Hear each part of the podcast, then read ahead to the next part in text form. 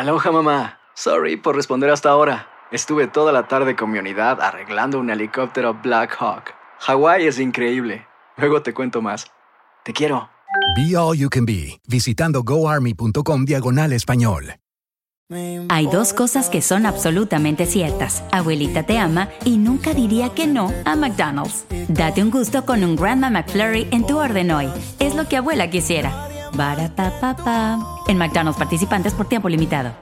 ¿Qué tal amigos? Soy Sandarti y quiero invitarlos a mi nuevo gran show. El nuevo Game Show. Cash. El peso del dinero. A partir del domingo 9 de junio a las 8. Por Univisión. Alegra tu día y mantente informado con lo mejor de Despierta América. A continuación escucharás información práctica para mejorar tu vida, variados reportajes de farándula y actualidad.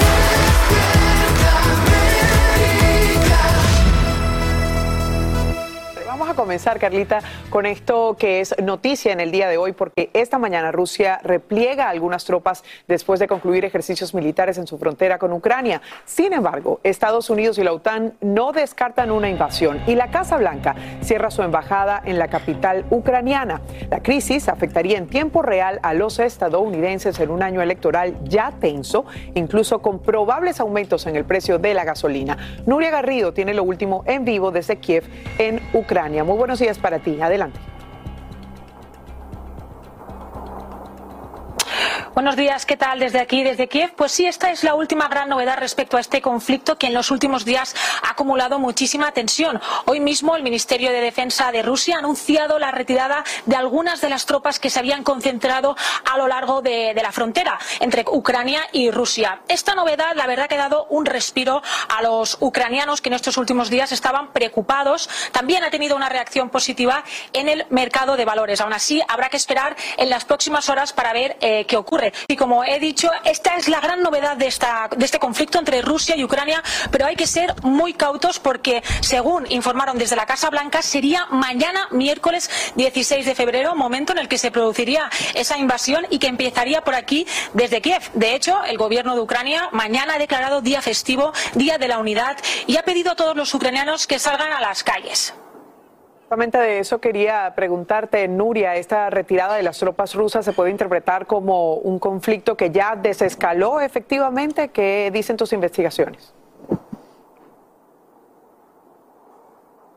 Pues la verdad que hay que ser muy cautos con estas informaciones porque recordemos que la primavera pasada había una situación similar en esta zona. También Rusia anunció eh, que iba a retirar tropas pero dejó algún material bélico y dejó algunos compañeros por esa zona. Por lo tanto, hay que ser muy cautos y ver qué pasa en las próximas horas que serán claves respecto a este conflicto entre Rusia y Ucrania y que, en fin, ha puesto al mundo en vilo. Sin duda serán cruciales y te agradecemos, eh, Nuria Garrido, por estar allí en vivo desde Kiev, Ucrania, siguiendo minuto a minuto este conflicto.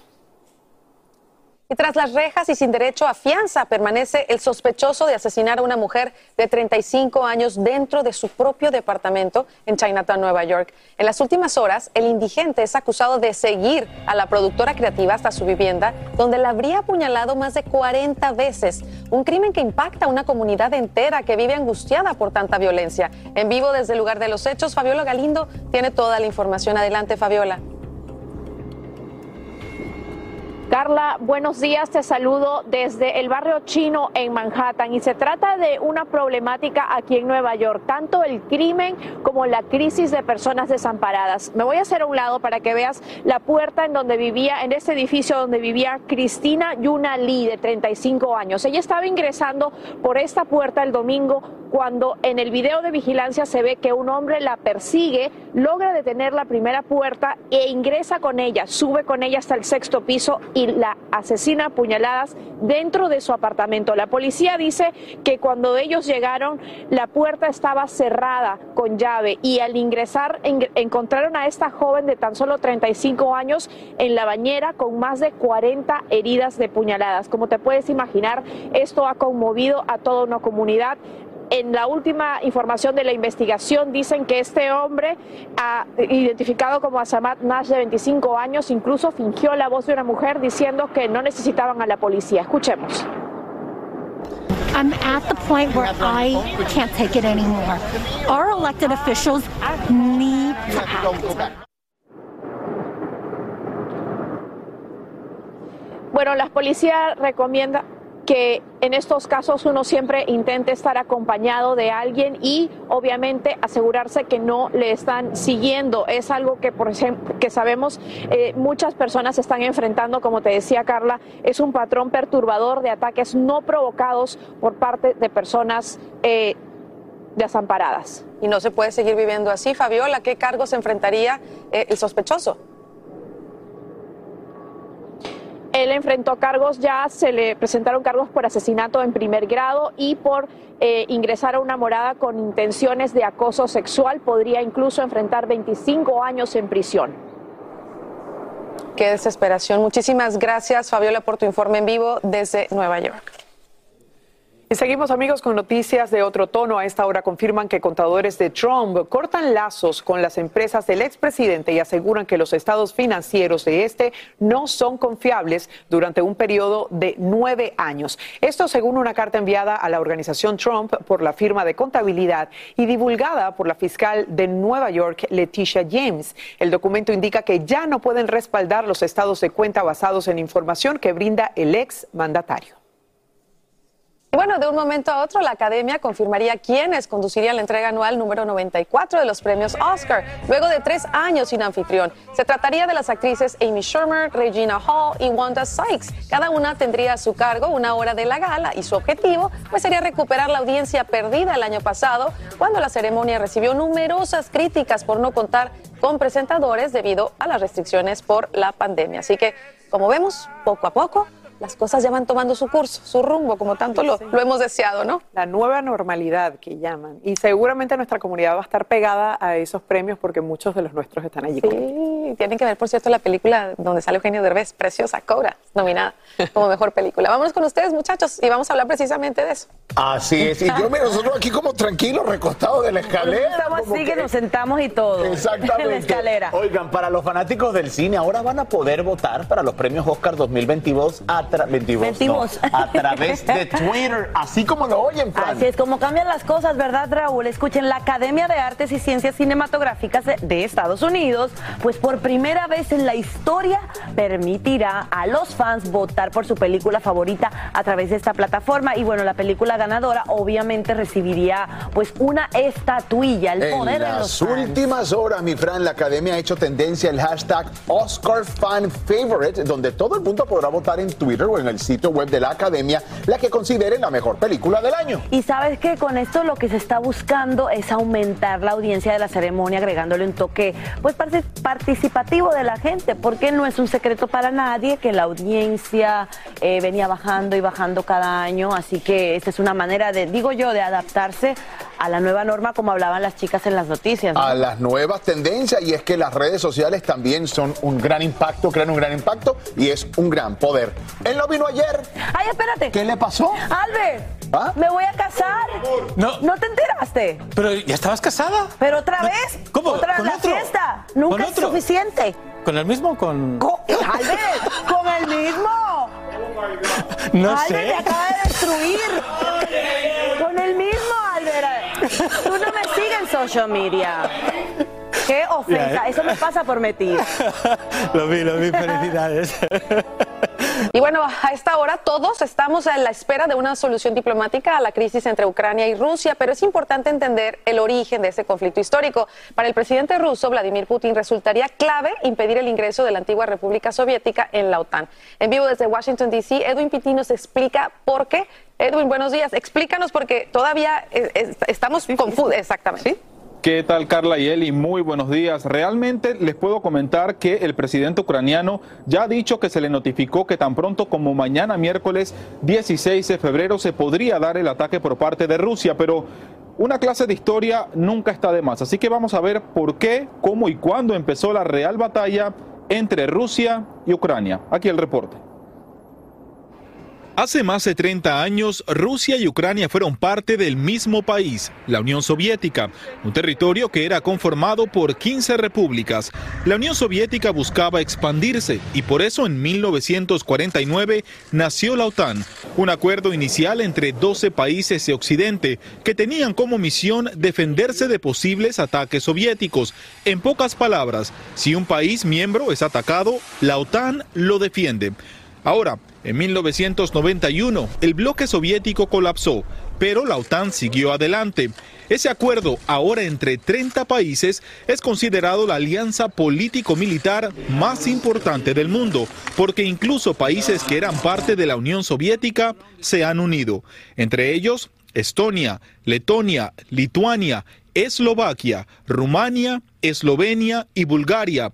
Eso significa que si algún día Rusia los ataca, la OTAN los va a defender militarmente. Desde 1991, Ucrania se vuelve un país independiente, pero la pelea con Rusia inició en el 2014, cuando Rusia invade Ucrania y ocupa la península de Crimea a su territorio. Pero ¿por qué Ucrania sigue siendo el mayor punto de discusión entre Rusia y Occidente? Ucrania quiere ingresar al acuerdo de la OTAN, pero Rusia quiere impedirlo, porque entonces Ucrania tendría acceso a poderosas armas militares de alta tecnología. Y según el presidente ruso Vladimir Putin, eso atentaría contra la seguridad de su país. Y ahí el problema actual. Rusia ha enviado más de 100.000 tropas militares a su frontera con Ucrania y Occidente dice que es porque buscan invadir Ucrania antes que ingrese a la OTAN. Esa invasión resultaría en muchas muertes. Por eso Estados Unidos y la OTAN continúan dialogando con Rusia para que no lo haga y le han advertido que de hacerlo pagarían un precio muy alto. Carla y Eli, terminamos con lo que podría ser una buena noticia. Ya esta mañana el Kremlin ha notificado que han retirado varias tropas de la frontera con Ucrania porque así era como lo tenían planeado, llevar a cabo algunos ejercicios militares y luego retirarlo. Por supuesto, Estados Unidos no se confía y asegura que continuarán con todos los diálogos para encontrar una solución diplomática que por supuesto termine en la paz. Estamos en vivo desde Washington, vuelvo con ustedes al estudio. Eso es lo que buscamos todos, querido Edwin, la paz, porque como bien decíamos, eso eh, de lo contrario nos afectaría a todos a nivel Así mundial. Así que gracias por tu informe en vivo desde la capital. Y bien, a esta hora, como ven, todos los ojos miran el conflicto entre Ucrania y Rusia. Ninguna de las partes de- eh, descarta una salida diplomática, pero incluso si no se produjera una invasión, los efectos de la crisis se harían sentir en tu bolsillo y tendrían un impacto devastador para la economía mundial. En vivo, justamente desde Doral, en Florida, está Alessandra Martín y ella nos explica cómo este eventual conflicto bélico afectaría el precio de los alimentos y también de los combustibles. Te escuchamos atentamente. Puede que Ucrania esté lejos, pero una nueva invasión rusa en ese territorio podría costarnos dinero. A ver, lo que ocurre en Ucrania, eh, por supuesto, afecta a la economía norteamericana, producto de la globalización de los mercados. 1. Podrías tener que pagar más por la gasolina. Rusia es la mayor fuente de gas natural de Europa y el tercer productor mundial de petróleo. Los precios de la gasolina, que ahora están cerca de su nivel más alto desde 2014, podrían dispararse hasta los 120 dólares por barril. 2. Los precios mundiales de los alimentos podrían aumentar. Rusia es el primer exportador mundial de trigo y Ucrania produce este cereal y también maíz. Desde el pasado viernes, cuando Moscú comunicó maniobras militares en el Mar Negro y el Mar de Azov, muchos armadores se niegan a tocar puertos como el de Odessa, Ochakov o Nikolaev. Y los que quieren piden un precio muy alto, lo cual encarece las mercancías a nivel mundial. 3. La Reserva Federal ya está insinuando que subirá los tipos de interés y el aumento de la inflación podría ser su motivación, lo que supone un dolor de cabeza adicional para la Casa Blanca, que ya está luchando contra los problemas de la inflación anual, la más alta de los últimos 42 años. 4. Podrías recibir un golpe en tu cartera de acciones. Los mercados cayeron el lunes cuando Estados Unidos dijo que cerraría su embajada en Ucrania. Las buenas noticias son para los inversores de oro. Todo indica que este metal precioso vuelve a perfilarse como el refugio seguro de los inversores. Y si tú quieres prepararte ante lo que pueda pasar al otro lado del mundo, esto es lo que aconsejan los expertos. Cada uno de nosotros está esperanzado de poder salir de este túnel que ha sido el COVID. El conflicto entre Rusia y Ucrania podría eh, hacernos entrar a un nuevo túnel. Si esto se llega a concretar, cada uno de nosotros va a tener que tomar decisiones de consumo distintas, va a tener que ajustar sus presupuestos, probablemente vamos a tener que eh, utilizar ese conocimiento para efecto de poder navegar lo que sería un conflicto entre Rusia y, eh, y Ucrania. Me encuentro en una gasolinera en Miami y fíjense bien, porque el precio de la gasolina aquí está alrededor de los 4 dólares. Sin embargo, tan solo hace un año el precio promedio de la gasolina en Estados Unidos era de 2 dólares y medio. Y es que aunque nadie puede leer la mente del presidente ruso Vladimir Putin, los mercados ya se resienten ante la posibilidad de un conflicto con Ucrania, pero también por las sanciones que impondrían naciones de Occidente. Desde Miami, Alessandra Martín, regreso contigo a los estudios, Eli. Y seguramente seguiremos viendo estas consecuencias. Gracias, Alessandra, por informarnos en vivo sobre ellas. Amigos, y seguimos porque esta mañana el fabricante de autos eléctricos Tesla enfrenta una nueva llamada a revisión. Ahora tiene que hacer ajustes en más de medio millón de vehículos y su dueño, Elon Musk, culpa de ello a la policía del entretenimiento. Lo que ocurre es que los carros pueden reproducir el válido de una cabra y otros sonidos en un altavoz externo. Agentes federales dicen que estos pueden crear una amenaza de seguridad para los peatones. Imagínese usted estar caminando por allí en la calle y de repente escuchar... Bueno, eso por supuesto asusta a cualquiera, ¿verdad? Hacer tequila, Don Julio, es como escribir una carta de amor a México. Beber tequila, Don Julio, es como declarar ese amor al mundo entero. Don Julio es el tequila de lujo original, hecho con la misma pasión que recorre las raíces de nuestro país. Porque si no es por amor, ¿para qué? Consume responsablemente. Don Julio Tequila, 40% alcohol por volumen, 2020. Importado por Diageo Americas, New York, New York. When something happens to your car, you might say, no!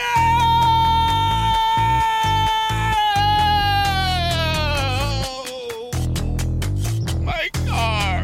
but what you really need to say is something that can actually help. Like a good neighbor, State Farm is there. And just like that, State Farm is there to help you file your claim right on the State Farm mobile app. So just remember, like a good neighbor, State Farm is there. State Farm, Bloomington, Illinois. El más grande de todos los tiempos. Messi, Messi, El torneo de fútbol más prestigioso de nuestro hemisferio. 16 países. 14 ciudades. Un continente. Los ojos del mundo están en.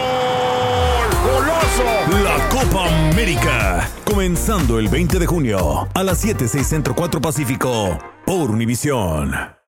Continuamos con el podcast más divertido de tu día. Despierta América. Buenos días, familia. Oigan, quiero decirles algo. Ojalá me consientan. ¿Tú tienes novio? ¿Tú tienes esposo? Yo estoy solterito y es el día de los solteros y los solteros nos tienen que consentir hoy, así que por favor. ¿Qué Claro decir que sí, claro que sí. Ahorita te vamos a, hacer, a servir, mira, te serví esto. Y mientras tanto te cuento de Chris Brown. Vamos a hablar de Chris Brown, señores. Y es que, bueno, él fue la pareja de Rihanna en 2008 y es denunciado nuevamente por violación. Así es, el cantante ha sido acusado en múltiples ocasiones por violencia y agresiones sexuales. Fue inculpado por segunda vez en tres meses luego de un nuevo caso de violación. Una mujer denunció en la policía de Miami Beach que el artista la drogó y la atacó en el hotel Fountain Blue y de acuerdo con la denuncia ocurrió un día después de que presuntamente el rapero violara a otra mujer en un yate anclado en el sur de la Florida. Oye, ella pide 20 millones de dólares por daños y señala en la demanda que el hecho le dejó severa angustia emocional. Y bueno, por su parte, Chris Brown se defendió diciendo que se trata de calumnias de difamación hechas por el estreno de su más reciente álbum y es que alega que cada vez que publica música nueva intentan sacar algunas tonterías, como dice él. Bueno, cría fama y acuéstate a Seguiremos esta noticia de cerca. Y bueno, a Sofía Girao la queremos muchísimo aquí en Despierta América y es que hemos visto su crecimiento como cumple todos sus sueños y ahora estamos muy orgullosos de que Sofía se convierte en la primera modelo de Victoria's Secret con síndrome de Down. Oye, ella escogió a Despierta América en exclusiva para sus primeras declaraciones. Para Sofía Girao no hay límites.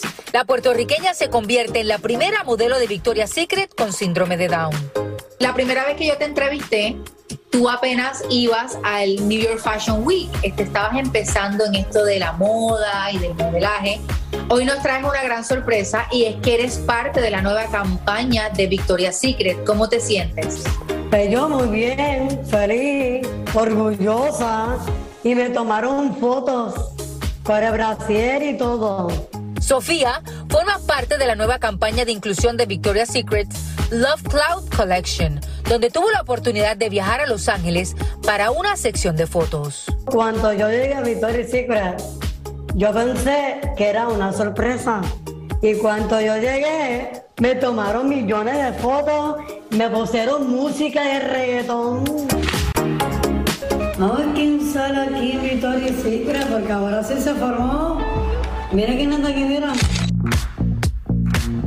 Me pusieron el brazo para morar la foto y yo me sentí muy bien, me sentí orgullosa, feliz y bien cómodo.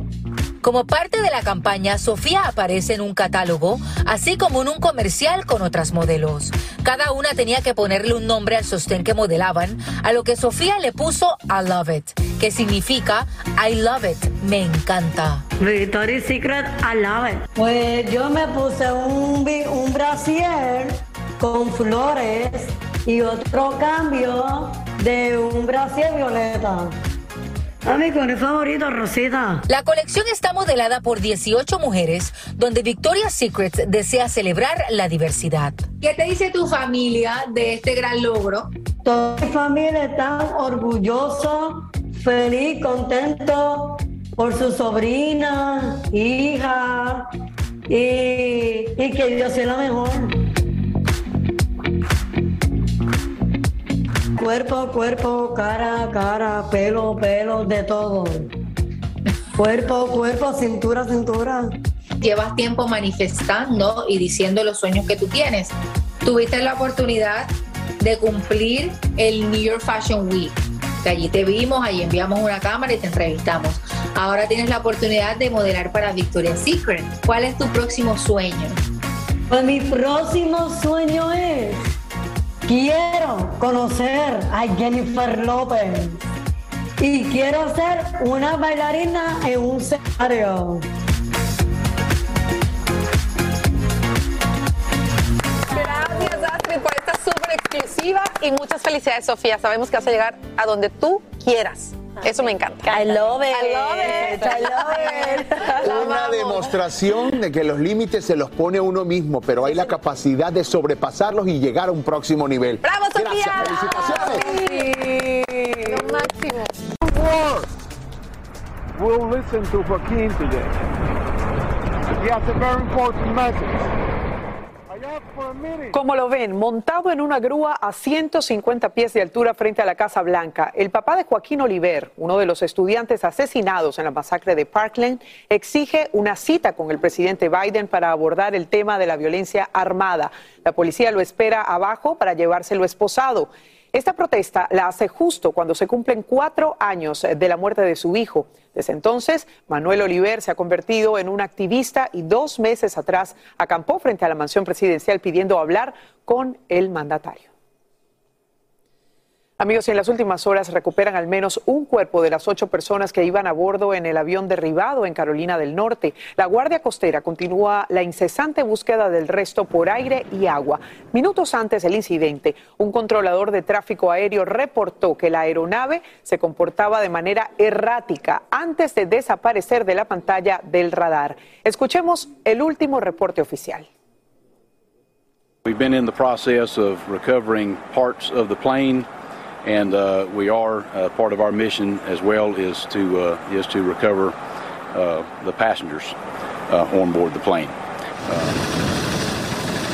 Y la Junta Nacional de Seguridad del Transporte también investiga las causas de la caída de esta avioneta. Continuamos atentos a cualquier información que se genere, por supuesto, durante la pesquisa y en la búsqueda de quienes iban a bordo. Y hoy mismo la Corte Suprema de Honduras comienza a tramitar una solicitud de extradición para el expresidente Juan Orlando Hernández. El Departamento de Justicia de Estados Unidos la solicita de manera formal por cargos vinculados al narcotráfico. Fuerzas de seguridad habrían rodeado ya la casa del exmandatario hondureño y para conocer justamente las implicaciones del caso vamos a conversar con Mike Vigil. Él, es, él fue director eh, de operativos internacionales de la DEA y está en vivo desde Albuquerque, Nuevo México. ¿Cómo está? Bienvenido. Buenos días, muchas gracias. Pues lo primero que quiero preguntarle es sobre esto que acaba de decir el propio ex eh, presidente Juan Orlando Hernández en un audio. Dice que él está dispuesto a colaborar una vez que un juez resuelva justamente esta solicitud de extradición. ¿El hecho de que él colabore lo beneficia en algo? No creo, porque si, en realidad quisiera colaborar, ya se fuera entregado a la autoridad hondureña pero ahora mismo está en casa con su escolta, con sus defensores. Entonces, si él decide de colaborar, por ejemplo, con los Estados Unidos, nosotros no hacemos cambios con nadie que no puede dar información o actuar contra de alguien más alto que ellos. Nosotros no cambiamos para, para personas bajo de esas personas. Entonces, el expresidente, que va a entregar sino gente más bajo que él? Pero el juicio contra de Juan Orlando Hernández es ah, muy, muy sólido, la evidencia es contundente y hay que tomar en cuenta que él fue nombrado como co-conspirador en tres juicios criminales aquí en los Estados Unidos. Entonces, la, solicitud para extraditarlo llegó a un tiempo oportuno y el arresto provisional también, porque nosotros ah, pensábamos que posiblemente se diera la fuga de Honduras y se fuera a Nicaragua, que no tiene ah, tratado de extradición y no, nunca fuera llegado a la justicia si, si fuera llegado a, Nicaragua. Claro, pero en este caso, ¿podría Honduras negarse a extraditar al expresidente, por ejemplo? Sí, yo creo que ahora que está Xiomara Castro, yo creo que la Corte Suprema, ojalá que va actuando en una manera así uh, jurídica, que lo vaya extraditando a los Estados Unidos pero eso todo va a depender en la Corte Suprema, solo que estamos esperando en eso. ¿Cuál sería el proceso que enfrentaría el expresidente, Mike?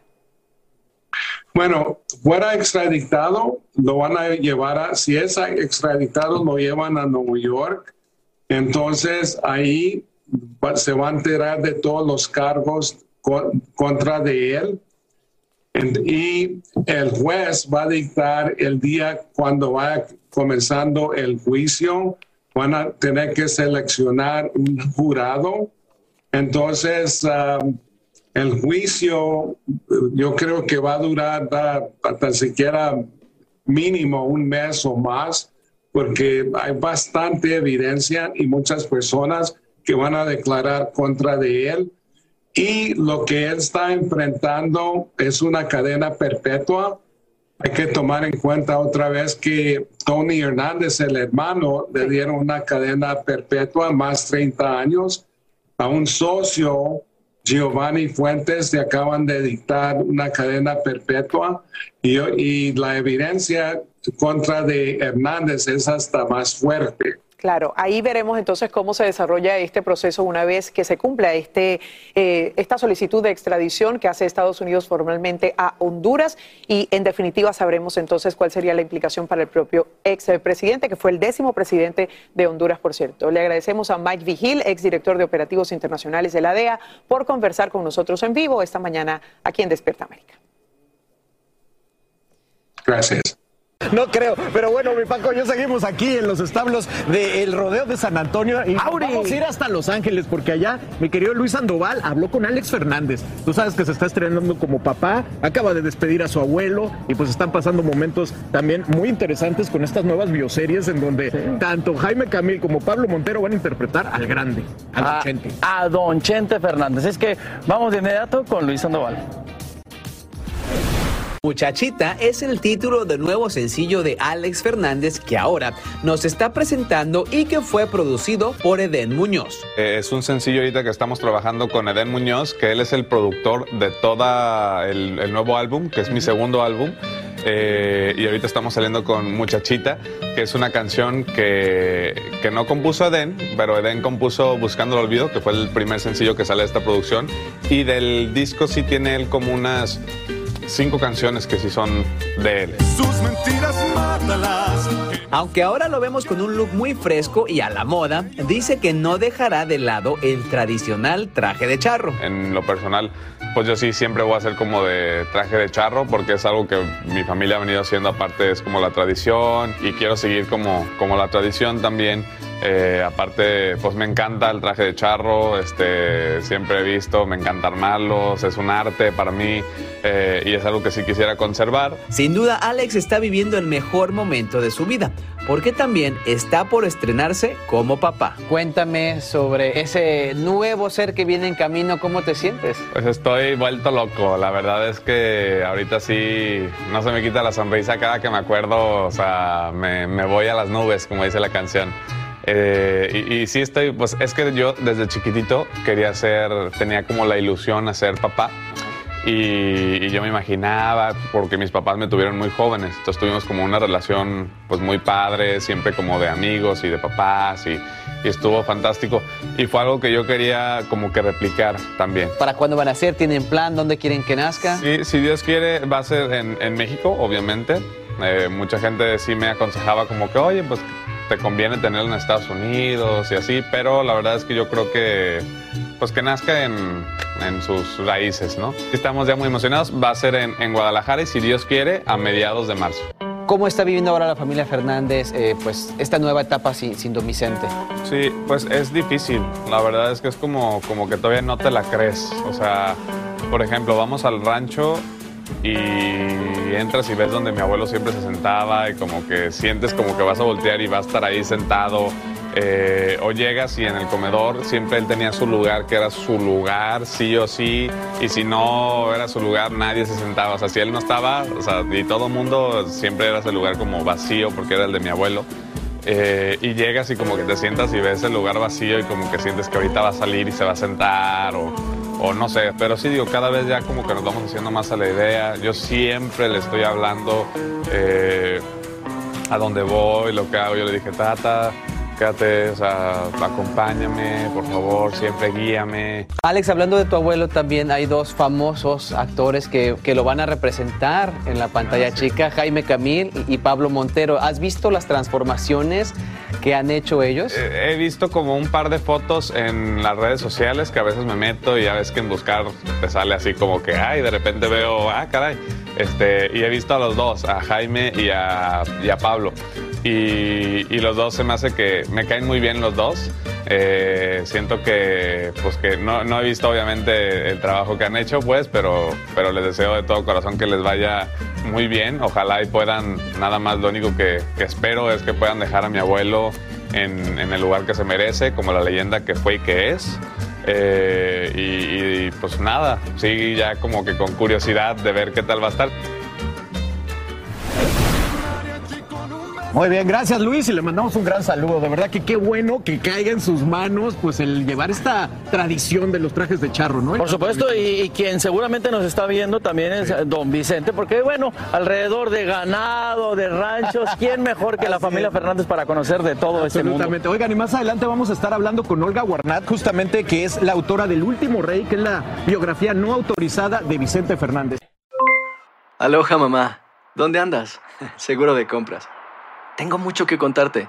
Hawái es increíble. He estado de un lado a otro con mi unidad. Todos son súper talentosos.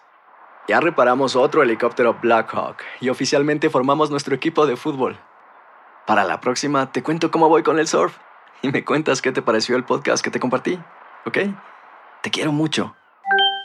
Be All You Can Be, visitando goarmy.com diagonal español. Hacer tequila, Don Julio, es como escribir una carta de amor a México. Beber tequila, Don Julio, es como declarar ese amor al mundo entero. Don Julio es el tequila de lujo original, hecho con la misma pasión que recorre las raíces de nuestro país. Porque si no es por amor, ¿para qué? Consume responsablemente. Don Julio Tequila, 40% alcohol por volumen, 2020. Importado por Diageo Americas, New York, New York.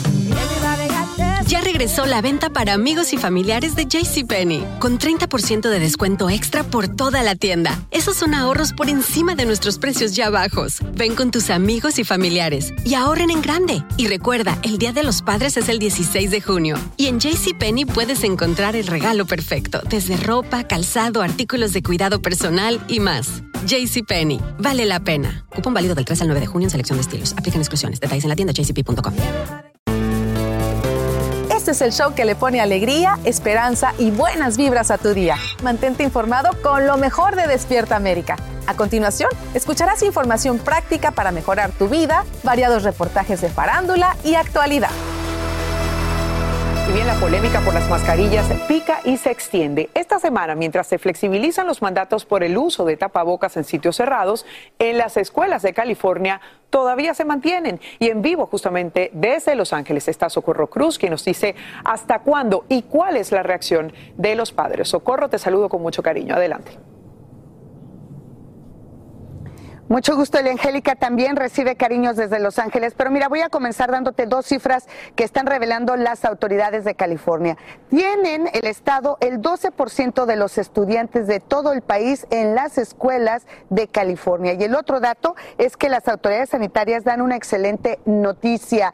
Eh, de un mes a la fecha, los contagios de COVID-19 han disminuido en un 75% y las hospitalizaciones en un 41%. Y esto es lo que ha hecho que tomen decisiones como no más mascarillas en interiores para personas vacunadas a partir de mañana 16 de febrero. Sin embargo, ese mandato no incluye a los niños ni a los profesores en las escuelas. Todos deben continuar usando las mascarillas durante el tiempo que estén en los recintos e inclusive cuando estén en los patios a la hora del recreo. La recomendación está basada en las hospitalizaciones pediátricas por COVID y las tasas de vacunación de niños entre 5 y 11 años de edad, que son muy bajas. Solo el 33% de ellos están vacunados. Ella se refiere a Eli Angélica en que los palcos privados el día del Super Bowl, donde estaban todos los artistas de Hollywood, que por cierto muchos de ellos han promovido el uso de mascarillas, pues bien, ninguno la traía puesta. Vimos a J-Lo, a Ben Affleck, pero el más criticado, sin duda, fue el alcalde de Los Ángeles, Eric Garcetti, que inclusive ya hay memes en donde, dicen seguramente aguantó la respiración por tres horas, que fue lo que duró el partido, y es que esa fue su excusa hace dos semanas cuando Garcetti dijo que se había quitado la mascarilla para tomarse una fotografía con eh, Magic Johnson y que había pues aguantado la respiración. Esta es la controversia que surge. ¿A quién le hacen caso? El ejemplo es el que habla. Vuelvo contigo.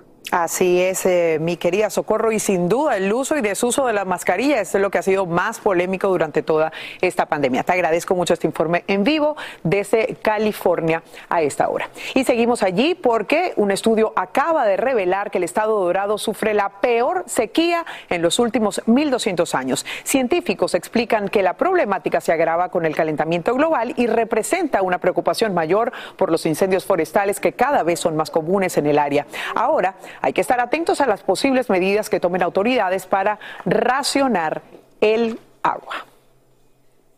Y en medio de una intensa niebla parte rumbo al espacio una nave de carga rusa. El lanzamiento se produce en el cosmódromo de Baikonur, Kazajistán, la base aeroespacial más antigua del planeta. La Progress MS-16 lleva agua, combustible, propulsor y otros suministros con destino a la Estación Espacial Internacional con la que debe acoplarse este día miércoles. Y allí estaremos, por supuesto, monitoreando todo esto para informar oportunamente.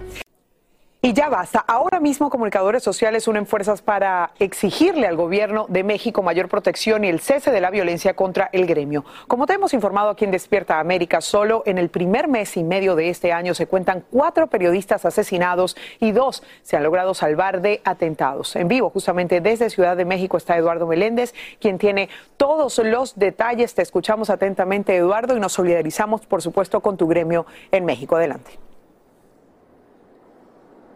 Eli Angélica, amigos de Despierta América, muy pero muy buenos días. No disparen, somos periodistas y no nos maten, no matarán la verdad asesinando a comunicólogos. Fueron parte de los pronunciamientos que ayer se gritaron con energía y de manera sentida en esta que fue la segunda jornada de protesta precisamente contra los asesinatos a periodistas en toda la República Mexicana, en Mérida, en Campeche, en Tijuana, en Ciudad Juárez, en Jalapa, por supuesto que en la Ciudad de México en Pachuca y en otros estados se sumaron a esta manifestación porque no pueden quedar impunes los asesinatos contra periodistas y también porque tiene que parar este nivel de confrontación por parte del gobierno federal contra los comunicadores. Escuchemos a un compañero periodista.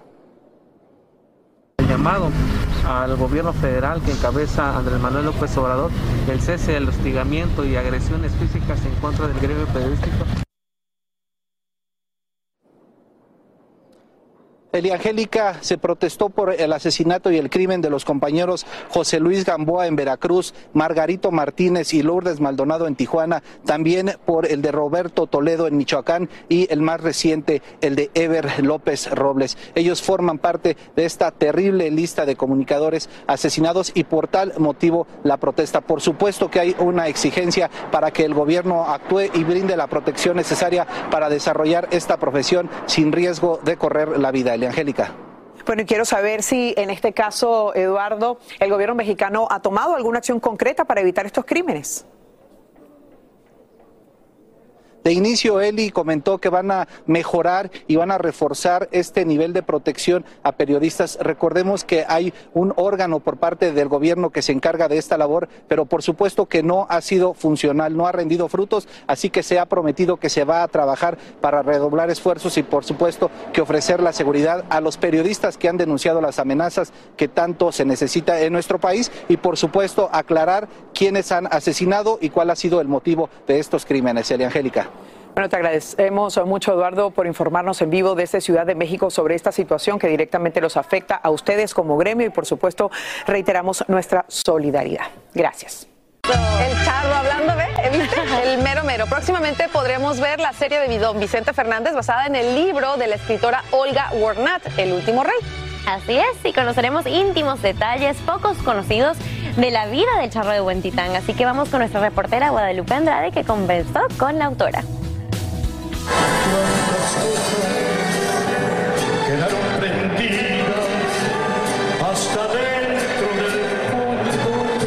La serie biográfica de Vicente Fernández próximamente verá la luz y está basada en el libro de la escritora Olga Warnat, El último rey.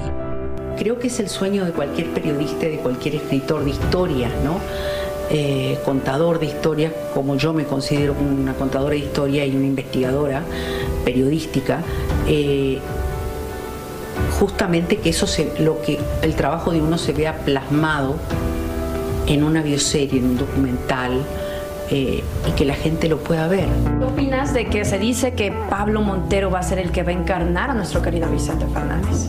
No, me encanta Pablo Montero a mí, me encanta. No, me encanta. Yo lo conocía como actor, no lo conocía tanto, pero ahora me metí más a ver sus cosas. Y sobre todo me gusta, te explico por qué. Porque canta muy bien. Canta muy bien y va a saber moverse en el escenario. Canta rancheras. y va a saber y por otra parte tiene un estrecho vínculo con la familia Fernández. Lo conoce a Vicente Fernández desde chiquito, porque el papá de, de Pablo era compadre.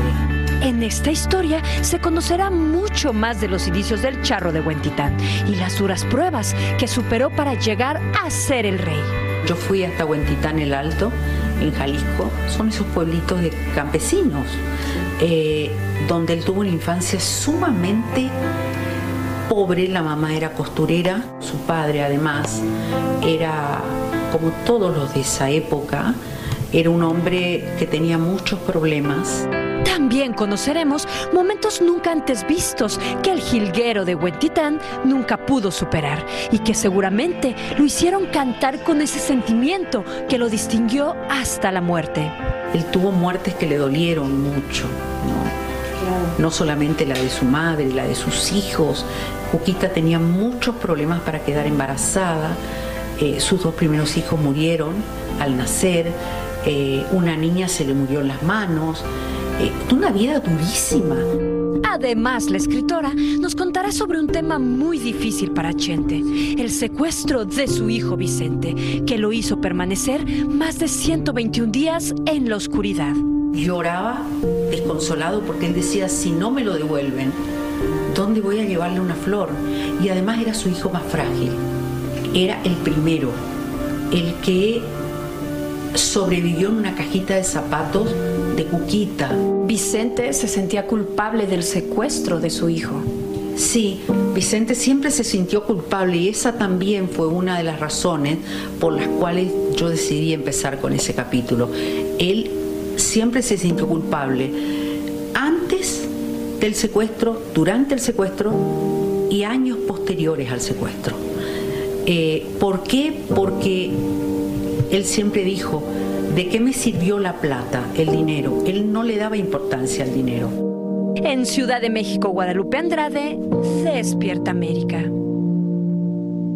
Gracias, Guadalupe. Sin duda, bueno, mi libro que, ha generado y ha generado obviamente también mucha controversia. Pues veremos esta serie que está basada precisamente en este libro. Ahora entiendo un poquito más a Doña Cuquita después de escuchar eso que pasó, que tuvo que pasar. Entiendo ahora por qué es tan fuerte, porque es una mujer que está ahora enfrentándose a la muerte de su marido, el amor de su vida, con tanta como que paz, por no sé qué otra palabra. o sea, Bueno, pronto veremos esta serie, así que ahí lo tienen. Sin rollo ni rodeos. Todo lo que pasa en el mundo del entretenimiento lo encuentras en el podcast de Despierta América. Bienvenidos. Y Oigan, arrancamos este martes con los enrolleros expertos que me acompañan. Aquí tengo a Marcela Sarmiento. ¿Qué tal? Buenos días todos. Muy bien, tengo a Monse Medina, ¿cómo estás? Mi querido Yomari Goizo. Y está... ¡Qué bien! Bienvenidos muchachos. Cada vez Están- más lejos de mí, ¿sí te das cuenta? No, ya pero, me mi amor, sé, pero, vez más. pero te- perdón. A ver, a ver, a ver. Per- perdón, Marcela. Aquí estamos. ¿Necesitas a Tony para algo? No, no, no. Estamos todos Miren, bien. antes de que ustedes empiecen a pelear por las razones incorrectas, vamos a contarles a ustedes las razones correctas para que empiece este debate porque está muy bueno, señores. Y pero, oiga, vamos a, a cambiar un poquito, vamos a cambiar no un poquito, vamos a cambiar de tema. Porque en el amor, señores, unos comienzan, otros terminan. Esto es un lío grande. El romance de solo seis semanas de Kanye West y Julia Fox llegó a su fin luego de que el rapero compartió en sus redes eh, sociales mensajes dedicados a Kim Kardashian y sus deseos de volver con ella y sus hijos. Al parecer, pues esto hizo que su novia Julia rompiera la relación, borrara toda huella de Kanye en las redes sociales. Y ayer, día de San Valentín, ¿qué creen que hizo Kanye? Mandó un camión lleno de flores a Kim Kardashian. A ver, ¿dará resultado esta campaña que ha montado eh, Kanye para volver con su ex? Por supuesto que no. Oigan, la, la está empujando aún más. Y no solo eso, cuidado que yo siento que estamos glamorizando el estoqueo stalker. I porque es lo que. Oye, es lo que él está haciendo. La está persiguiendo. Ella ya Tipo tiene romántico, pareja está nueva. romántico. Eh, Cuidado, Tony, I'm Tony. sorry, pero un Panchito Pérez de la vida le hace eso a una mujer. Eso tiene todo el caso ahí perfecto para ir a la policía y diga, No, miren, hombre, no, no este exageres hombre tanto. es stalking me. Por llevar flores a la Tony policía. se compró Es una una expresión casa de amor. enfrente de ella. O sea, ella quiere terminar, presentó los No una- papeles de no una divorcio. desconocida. Le ha dicho 30 mil veces que no quiere nada con él. Él tuvo su oportuni- oportunidad. Tienen hijos. No, importa. Lo más delicado, más. Ella no quiere nada con él. razón, Lo más delicado de todo es que tienen hijos. Reconciliación. Y que han puesto varios mensajes en los que Kim le dice a él, por favor, alguien le va a hacer daño a mi novio. Y él ha puesto un mensaje diciendo, ya le he dicho a todo el mundo que no, no le hagan daño físico. Pero a ver- o sea, es una cosa. La gente. Yo creo en la A ver, reconciliación. muchachos, a ver, muchachos, en los posts Kanye muestra, ¿verdad? Muestra fotos de Kim con él, comenta que ama a su esposa, que de verdad necesita regresar con su familia, que... que Al mismo tiempo que se fotografía con otra chica en otro sitio, es ver, que no tiene, él, no tiene sentido común. Pero a ver, Yomari, no- espera, espera, espera, a ver. Eh, Tony, voy a ir un poquito con lo de Tony. No, no es válido Guys. que el hombre quiera recuperar su familia. Los voy a sacar de la duda a todos ustedes. O sea, no se puede Marcela. juzgar por lo que publiquen en las redes sociales porque eso se hace con despecho en un momento de rencor. O sea, eh, tienen hijos en común. Yo creo en la reconciliación. Voy bien directamente. Que le lleve un camión de volteo lleno de Voy- rosas. Voy directamente a ello. Pero tú rogarías tanto, Tony de Andrade. La- por amor, sí. Tú rogarías tanto. Claro que sí. O ¿Os parece, os parece bien, os parece ¿Por qué? bien que lo que hace O está sea- poniendo en peligro la vida? Claro que sí, del novio de Kim, porque hay mucha gente que lo está atacando y lo está amenazando. ¿Eso os parece bien? Bueno, Oigan, No, así no es que parezca bien, estás No me poniendo- quieren tanto. No, estás poniendo en boca a nosotros lo que no hemos dicho. Pues estáis aplaudiendo, lo estáis naturalizando. En la casa, señores, pero por favor, un tiempo, tiempo. Ya, calmémonos. Vamos a seguir hablando después de la pausa, señores, porque al regresar, Carol G le puso zapatos Croc a un mariachi. Y esto lo vamos a comentar en esta mesa que está caliente, como ustedes pueden ver, de Sin Rollo. Ni rodeo, no importa el tema, le damos emoción. Vamos Ya tomaron agüita, están más relajados y se van a mejor ahora, señores, porque vamos a hablar de Carol G. Ella firma con la marca Crocs y crea su propio estilo, les puso a los Crocs, eh, les, le puso, perdón, señores, a los Crocs unos mariachis. Ahora, la pregunta del millón es, ¿le faltó el respeto a Carol G al ponerles esos zapatos? ¿Usted qué opina? Escuchen, los 48 millones de seguidores que tiene la cantante vieron este video que ustedes están viendo ahora, donde ella celebra su cumpleaños y está promocionando su nueva línea de zapatos Crocs en todo un mariachi. Como les dije al principio, todo el mundo se está preguntando si le faltó ella el respeto y antes de que ustedes empiecen a tirarse chancletas y hablar No, aquí de mi todo, vida, aquí no lanzamos Mira, sino flores rojas. Oye, mi Marce, Vamos a cuando lanzar uno busca, escucha, cuando uno busca en Google el significado, por ejemplo, traje charro mexicano, escuchen lo que dice. Dice, esta vestimenta tiene un trasfondo, un trasfondo que se traduce en respeto, orgullo e identidad de un país. Portar el traje de charro significa un compromiso con México, porque vestir de charro es vestir de México. La pongo en la mesa y me retiro tranquilita y sencillita. A ver, ¿qué opinas, Marcela? Pregunto, eh, ¿Carol G obligó al mariachi a hacer esto? Gracias. O sea, si obligó al mariachi a hacer esto, eh, vale, está faltándole eh, a la- a la- a la- al respeto al mariachi, obligándolo al tema de una campaña. Pero si la campaña de publicidad, porque evidentemente es una campaña de publicidad, exigía o le daba la posibilidad al mariachi de elegir si se los ponía o no se los ponía, yo creo que Carol G no está haciendo nada malo. pero, pero ya veo que la gente, ah, hombre, critica porque es un tema que llega al corazón y al Para alma. ti no, no es tan serio. el Bueno, asunto como- es muy serio el tema del mariachi. Lo que me parece también es que es una campaña publicitaria y para ello se necesitan pues ciertas condiciones para que sea la campaña. Sí, pero no sabemos en realidad si la campaña como tal tiene que ver con el mariachi fue simplemente iniciativa de Carol hacer Ah, eso en sus redes sociales, Monse. Pero agregando lo que, a lo que Marcia está diciendo, de que lo- a ellos no los obligaron, les presentan la campaña, ellos aceptan. Y si nos vamos con tu definición que acabas de leer de Google, el compromiso es de la persona que está representando al mariachi poniéndose ese traje sagrado, no es de Carol G. Entonces creo que la pregunta no debe ser si Carol G cometió un error. Pero Ella ver- está abrazando la cultura mexicana y me encanta que lo siga haciendo a través de su música, a través de su moda. Pero a ver, si no tiene el compromiso teniendo 48 millones de personas que la están mirando. Pero los incluye. Pero me es que los pero siento que A ver. depende, siento que la gente odia a un artista y quiere buscar cómo odiarlos. Eh, Pero nadie odia a Carol. Bueno, Ella es querida.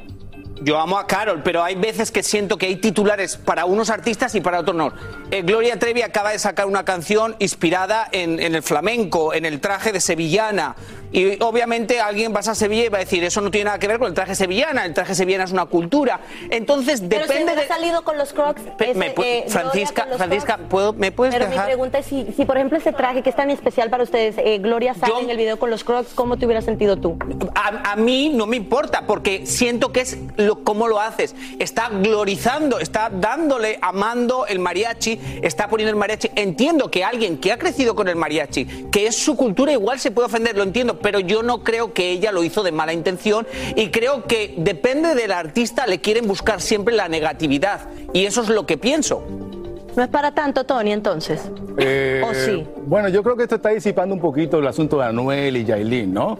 Ya por lo menos se- qué se- dejamos de hablar. ahora? No dejamos de hablar de ellos por este asunto del Bueno, es Anuel, Carol G y Yailin que se, se ha comentado en los últimos tiempos. Sí, es muy solemne el traje de charro. Una vez yo me vestí en un en Independencia de México en Austin, que siempre voy a conducir allá, y, y me atacaron. Me dijeron, no, ¿por qué tú no eres mexicano? Yo no te puedo creer. cultura y- y, Pero- nacionalidad tan eh, que ame tanto lo suyo como el mexicano y es muy respetable si se enojan. Es cierto. Pero es muy respetable. Yo me he vestido de charro como tres o cuatro veces y siempre que me voy a vestir digo, Dios mío, sé que alguien se va a enfadar. Pero ¿cuál es mi intención? Yo amo el traje de charro. Yo crecí con escuchando mariachi en España. Entonces uno tiene que hacer un poco lo que sienta que es eso. Que alguien se ofende, pero tú te claro. abstienes, te La- abstienes a las consecuencias, la o sea, pero ofensa- aquí te para abstienes tener- a las no, el punto no es que se no es que se vistieron de charro, es que agregó unos crocs a un traje tan emblemático como ese. Bueno, sí te voy a decir, Fran, súper rapidito. Yo me tomé la tarea de buscar en los comentarios, por lo menos de Carol G, y en varias páginas para ver si encontraba comentarios negativos y eran pocos, o sea, contados con la mano, pocos los comentarios. Recuerda que los Y comentarios se muchos- borran. Y muchos artistas, pero en varias páginas. por Recuerda eso que se borran los Por comentarios. Ay, tan experto. Cuando, cuando escriben algo mal de mí, yo le doy clic y bloqueo. Oigan, y varias artistas mexicanas, entre ellas Chiqui, agradeciéndole y poniéndole comentarios. Es una positivos. campaña a la hora de la verdad también. Siempre, al final del día, Es una campaña. estarán Hubiese hecho como un felices vallenato mejor. Y otros estarán amargados. Gracias a mi querido panel. por Oye, good job, buen trabajo. Francisca. trabajo. Buen trabajo, Francisca. Gracias. Siempre confía en ti. ¿Cuándo regresa? ¿Cuándo regresa, Oigan, Así termina el episodio de hoy del podcast de Despierta América. Síguenos en Euforia, compártelo con otros, públicalo en redes sociales y déjanos una reseña. Como siempre, gracias por escucharnos.